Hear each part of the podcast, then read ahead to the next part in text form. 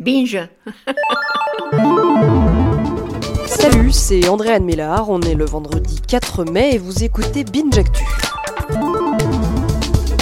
L'info du jour, ce sont quatre grandes marques de prêt-à-porter qui ont décidé de bannir la laine de mohair de leur production d'ici à 2020.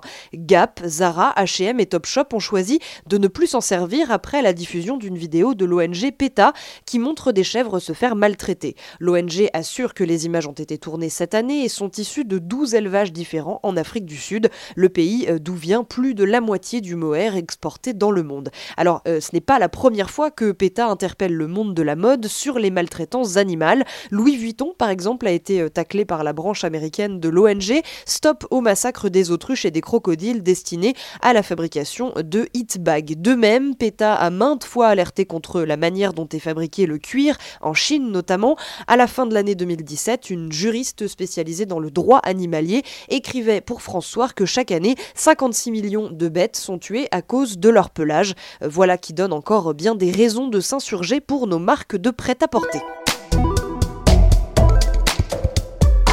L'histoire du jour, c'est une idée qu'a eue la mairie de Puteaux en Ile-de-France, celle de séparer un jardin d'enfants en deux. D'un côté, nous avons le rose et de l'autre, le bleu. Alors tout y est, hein, la couleur, les chevaliers d'un côté et la baguette magique de l'autre. C'est un journaliste et élu municipal qui a repéré l'ambivalence. D'après lui, rien d'étonnant, il avait déjà dévoilé en 2014 un cadeau assez genré fait par la mairie de Puteaux aux petits, des cartables roses aux filles et des bleus aux garçons. Mais chacun pouvait prendre la couleur qu'il voulait avait précisé euh, la mairie à l'époque. Euh, oui, oui, alors euh, à quand les salles de classe divisées en deux? Ça, on se le demande.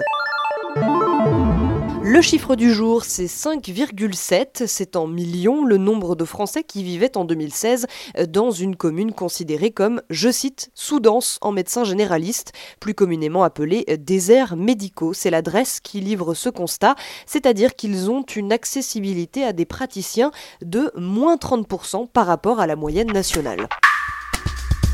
Le son du jour s'écoute du fond de votre lit ou en plein air. C'est aujourd'hui que sort notre nouvel épisode de No Fun.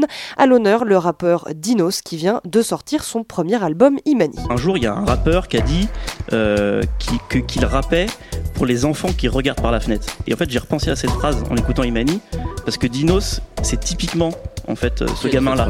Tu sens qu'il est spectateur, qu'il est fan et qu'il est rêveur. Merci d'écouter Binge Actu. Binge.